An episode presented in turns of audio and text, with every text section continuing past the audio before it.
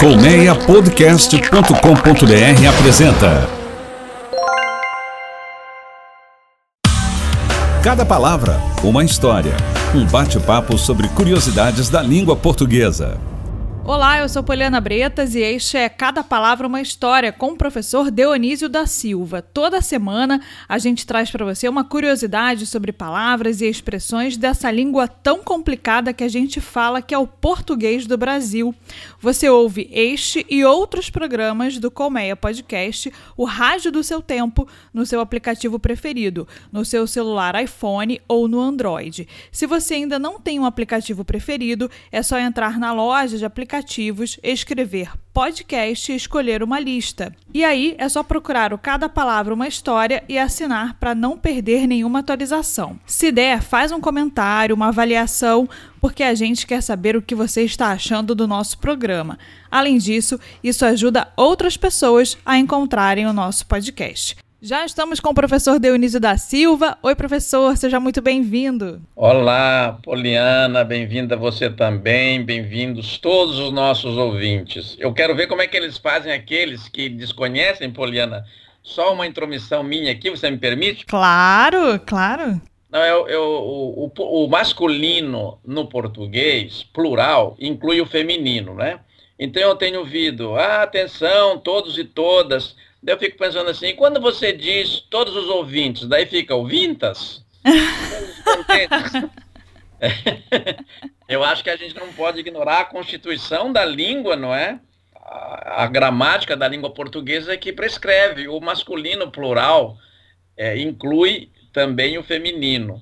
E eu, eu respeito, mas eu não uso dizer atenção todos e todas, né? E agora tá aquela moda de você colocar um X, professor, quando você vai escrever alguma coisa nas redes sociais, em vez de você colocar é, senhoras e senhores, né? Você coloca só o X, né? Isso, já tem instituições federais de ensino, para minha perplexidade, usando isso. Mas é bom lembrar que na língua portuguesa, por enquanto, não está registrada essas palavras, não estão registradas as palavras com o X para indicar gênero, né? Os nossos gêneros na língua portuguesa são masculino e feminino, nós não temos o neutro.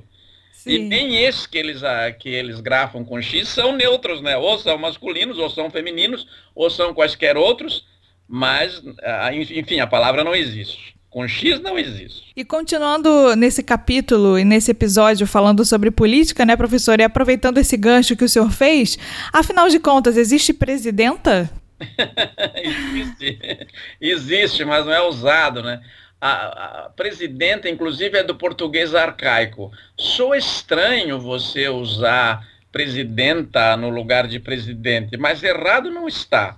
O, o, problema eu acho que, tal como fizeram com o X, não é, para designar o gênero, é uma tentativa de marcar pela palavra como se a língua fosse um, um uso individual, é, marcar um lugar, um lugar político, não é, de representação. Acontece que a língua não é nossa, ela não é nossa propriedade privada. A língua é como a rua, nós usamos a rua, passamos por ali, ela é pública.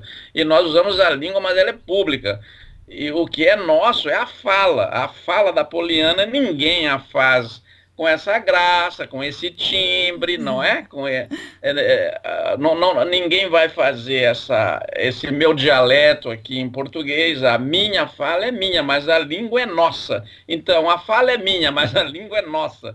Então, temos que. É o patrimônio coletivo. E essa política passa pela língua, porque política é uma palavra que veio do grego e ela quer dizer a arte de você organizar a cidade, porque não é uma ciência, é uma arte.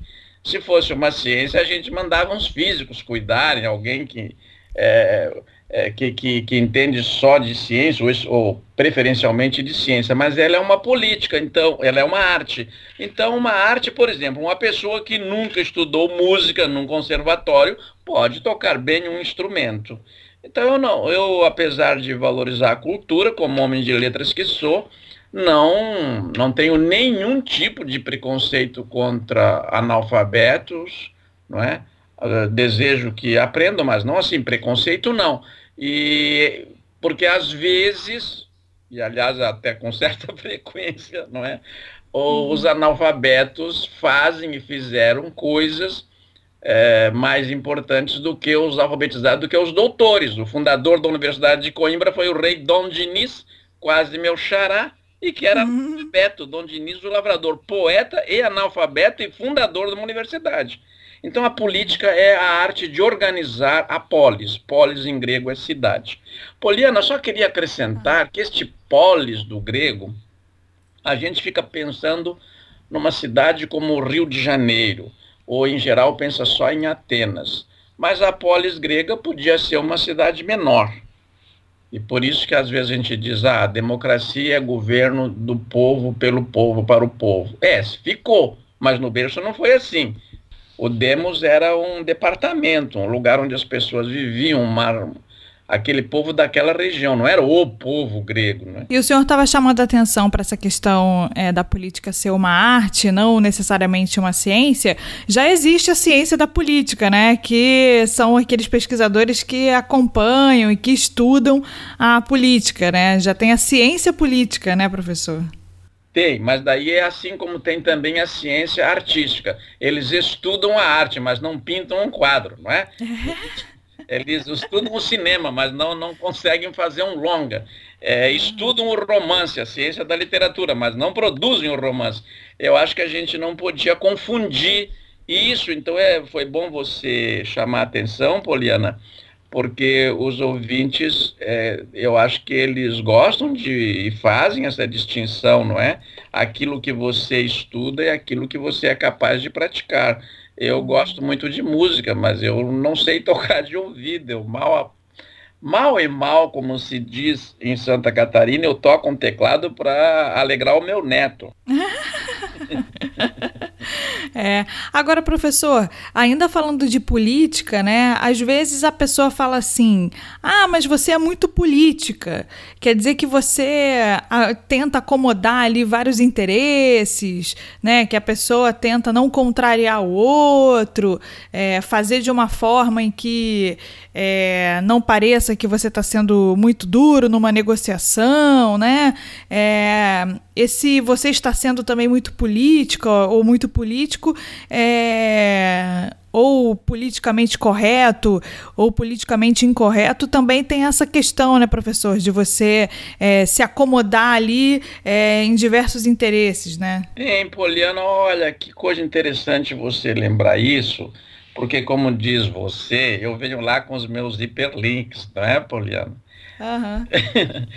que, que... De vez em quando eu tenho os meus também. De vez em quando a Poliana tem, tem os, os seus hiperlinks também. Porque, veja você, a palavra política e a palavra polícia e a palavra polidez e o verbo polir, tão difícil de conjugar, aliás, não é?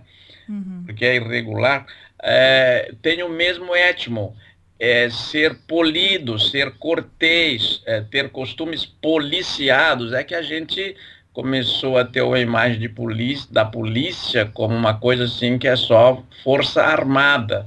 Mas você se policia Isso. a si mesma, diante de uma expressão que talvez fosse proferir, é, você tem é, este, este, estes, este sentido do politicamente correto, quero dizer, como a arte da política tem o objetivo de organizar a vida em sociedade, então o politicamente correto, que a meu ver exageraram muito, era uma coisa boa, tem o objetivo de dizer, olha, não vamos ser grosseiros, vamos ser delicados uns com os outros, polidos políticos nesse sentido. Professor, é, e quando a gente fala sobre governador, né? O senhor estava falando de é, organizar a polis, né?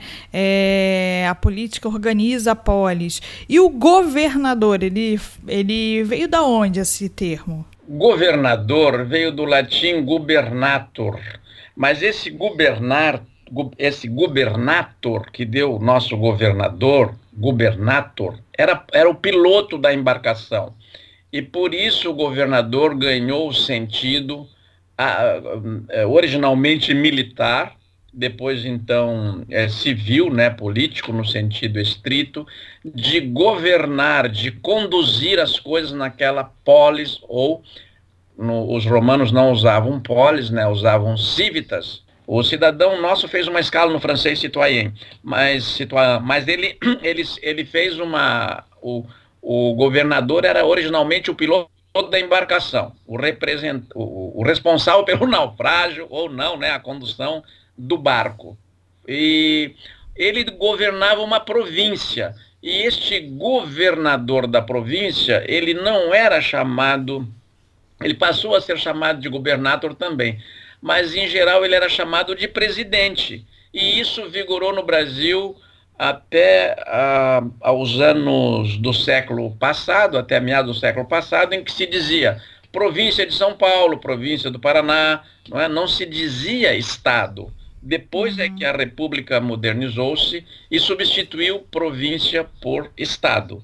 E o governador não se chamava governador, chamava-se presidente. E durante um tempo na nossa história também, alguns cargos eram é, tinham aquele sufixo mor, né? Governador mor, é, né? Tinham, tinham uns cargos chaves assim na, é, na nossa história, né? Que tinha esse mor no final, né, professor? Sim, é, lembra, lembra o mordomo, né? O cara que está cuidando da casa o MOR é o maior, é a, é a abreviação de maior. Então, o, o, nós tínhamos o capitão MOR, é o governador MOR.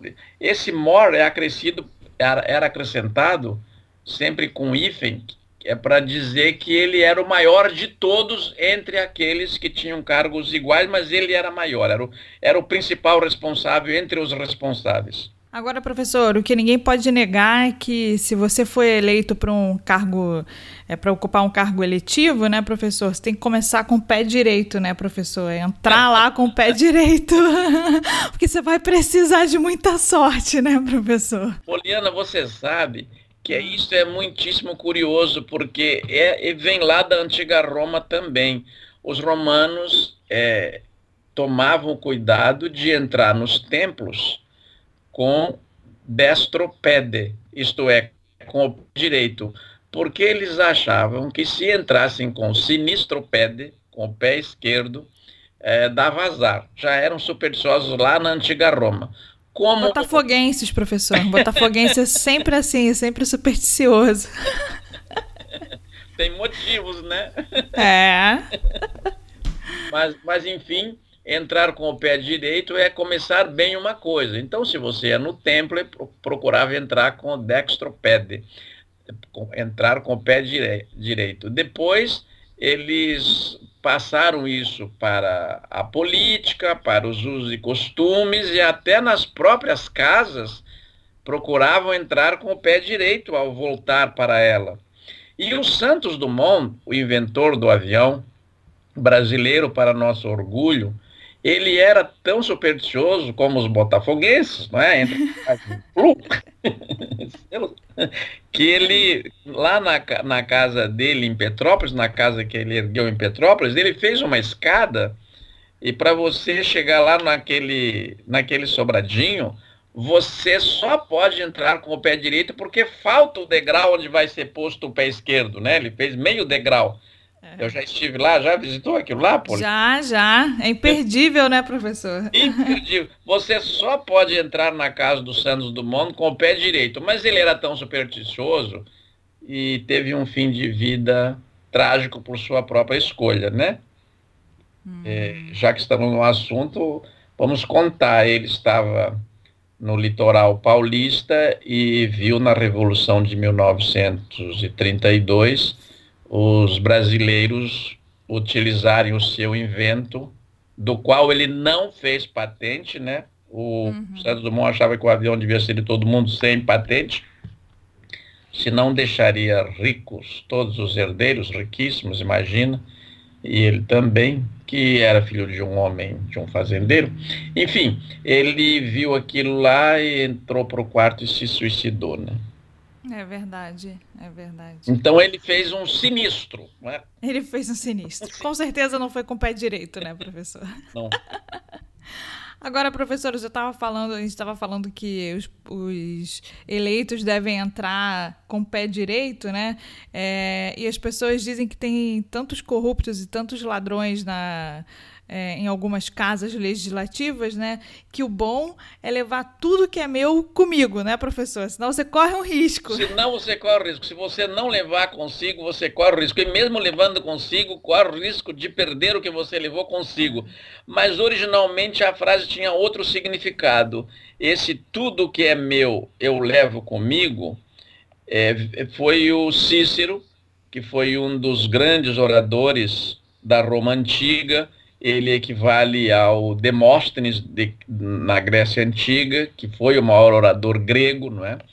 O Demóstenes, então o Cícero inclusive imitava muito o Demóstenes nas suas orações, isto é, com o significado de seus discursos, e ele dizia em latim: Omnia mea me comporto. Omnia, tudo. Mea, tudo que é meu. Mecum, comigo. Porto, carrego.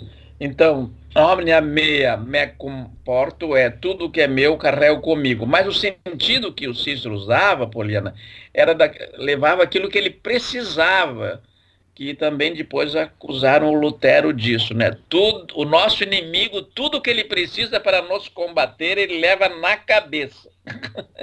e com o inimigo invencível por causa disso. E as mulheres na bolsa, né, professor? Porque haja bolsa para carregar tanta tralha. Olha, sabe que eu estive pensando justamente nisso? Se omnia mea me comporto. Eu tenho um sonho, sou contista, né? Aliás, gosto mais de escrever contos do que romances. É, e o, o, romance é até mais, o conto é, aliás, mais difícil de escrever, porque tem que dizer tudo em cinco, sete laudas. E um romance a gente tem 300, 400 laudas, quantas quiser, né? mas um conto muito longo fica chato. Então, eu, meu sonho, Poliana, é pegar uma amiga de surpresa e dizer assim: olha, derrama tudo que você tem aqui na sua bolsa, em cima dessa mesa, que eu quero escrever um conto. Mas eu já propus isso a algumas amigas muito queridas e elas disseram: tá louco, Dionísio, não mostra o que eu tenho aqui. Aqui há segredos impressionantes. É verdade. Mas eu já vi o que tiram dali, né? É, é. impressionante. Tira tudo, você consegue puxar até um elefante ali de dentro, professor.